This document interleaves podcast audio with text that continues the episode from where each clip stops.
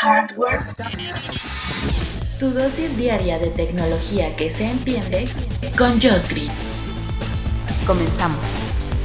Hardware Podcast. Hardware Podcast. Queridos escuchas, muy buenos días. Te saluda Josh Green, hoy que es jueves 3 de diciembre del 2020. Así me encuentras como arroba Josh Green en Twitter. Esta vez puedes encontrarme en Twitter de esta forma. Pues sí, 15 años de Google en México. Ya, ¿cómo se pasa el tiempo? Eh? Yo recuerdo todavía ese momento. Es como cuando abrió Netflix, que me gustó eh, mucho y me suscribí desde el principio, por supuesto. Hace pues también, ¿eh? Como 15 años, ya tiene muchísimo. Y hablando de Netflix, muchas gracias por todos sus comentarios del episodio de Disney Plus, que, que les aclaró muchas dudas. Para eso estoy, precisamente para eso estoy. Pues bueno, hoy nos vamos a ir muy rápido. ¿Qué ha pasado con Google en estos 15 años? Pues bueno, nos ha hecho una infografía muy interesante que les voy a poner el enlace en la descripción de este episodio, pero básicamente nos comenta, estos 15 años viajamos por todo el país para ofrecerte el mapa más completo y siempre nos recibiste con una sonrisa. Abriste tus museos permitiéndonos exponer la riqueza cultural de México en todo el mundo compartiste tus pasiones en video con nosotros y en los momentos más difíciles confiaste en nuestras herramientas para mantenerte seguro y a salvo. Gracias México. Y bueno, compartimos 15 eh, curiosidades, 15 cositas que ha hecho Google para nosotros. Así que empezamos desde el número 1 con el primer Doodle México que se hizo esto en el 2005. El lanzamiento de YouTube en México fue en el 2007. Como número 3, lanzamiento de Chrome fue en el 2008. Y, es que, ¿cómo pasa el tiempo? Yo recuerdo cuando Chrome eh, se lanzó y precisamente el manejo de las pestañas era algo que a mí me llamaba la atención.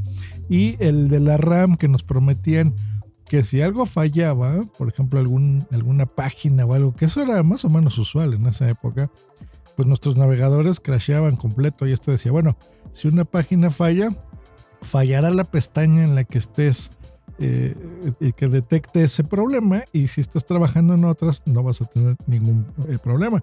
A mí eso fue lo que me enamoró y me cambié de Opera, que Opera es un navegador que todavía es muy bueno eh, a veces lo uso, eh, a veces lo abro porque todavía me, gusta. Siempre tuve cosas innovadoras, como las pestañas. Esas se las eh, copiaron igualitas en Chrome. Así que muy bien. Número 4, lanzamiento de Google Maps Street View México en el 2009. El lanzamiento de Google Art Project en el 2012. Muy interesante, de vez en cuando entro porque a mí me gustan mucho los museos, así que me sirve y me gusta. Google Maps Navigation Beta en el 2012. En el número 7, Teotihuacán en Street View. Eso fue en el 2013. Interesante. ¿Se acuerdan que eso siempre nos maravillaba del Street View? Que era el muñequito ahí que estaba caminando al, ras de tu banqueta y veías eh, los negocios y las casas y las colonias. Pues bueno, eh, eh, Teotihuacán es, es esta zona arqueológica muy importante, una ciudad de dioses. Y ahí, pues bueno, tú puedes caminar y conocerlas. Y que la audiencia internacional les recomiendo que entren. Fíjese, ya siete años desde que se creó eso. Eh, número 8, alertas públicas y mapa de crisis en el 2014. El número 9, Google Maps for Bikes, el 2016. Sí, lástima que en la Ciudad de México se deberían usar más y debería, más que usarse más, se debería de condicionar la ciudad a quitar y a pensar que solamente la gente con automóvil se mueve, ¿no? Con, sus eh, autos, con sus coches y menos para las, eh, o sea, menos espacio eh, se debería de hacer esto para los coches y más para los ciclistas, ¿no creen? Ya hay zonas, por supuesto, pero sobre todo en, en las zonas más turísticas de la ciudad. Pero en la ciudad en general yo creo que falta. Pero bueno, Google, una adelantada a su época, y ya nos ofrecía mapas para bicicletas desde hace cuatro años. En el número 10, el lanzamiento de la colección Día de Muertos eh, del 2016. En el número 11, lanzamiento de Chromecast. Bien, yo me salté el primer Chromecast, me compré el Chromecast 2 y por ahí anda, lo regalé a alguien. En el número 12, el lanzamiento de YouTube Music en el 2016. A la fecha, un relajo con eso de los nombres, ¿no? porque bueno, eh, siempre le han, le han hecho el rebranding. No saben si es eh, Google Play Music, YouTube Music, la fregada Music. Yo creo que ahí sí les ha fallado un poquito, pero bueno, cuatro años desde que existe esto. En el número 13, el lanzamiento de la colección Caras de Fridas del GANC en el 2018. Número 14, el lanzamiento de Google Home. Eh, esto fue en el 2018 y desde ese año lo compré y lo tengo en casa, por ahí este, espiándome, por supuesto. Y en el número 15 y último, el lanzamiento de Descubre el Mundo Maya de GNA&C en el 2019, esto el año pasado.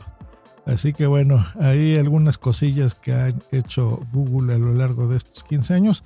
Nos da, me mandó el comunicado y tengo aquí muchas cifras y inversiones y, nos, nos pone que va a arrojar 316 mil millones de dólares solo en México, bla, bla, bla.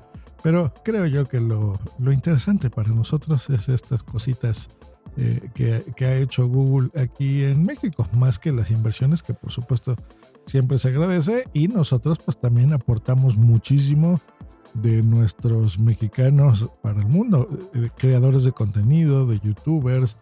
Eh, bueno, ahí me sumo un poquito yo, ¿no? Con lo que aporto para que la gente haga sus podcasts a través de YouTube más todo el talento que existe eh, trabajando en Google, que bueno, aporta mucho para, para mi país, por supuesto, pero sobre todo para el mundo. Así que bueno, felicidades Google por tus primeros 15 años de innovar en México, de veras que sí, y, pues otros 15 más que seguramente la pasaremos muy bien eh, en tecnología y tú aportándonos hardware también, que, disfrutamos mucho los escuchas de este podcast.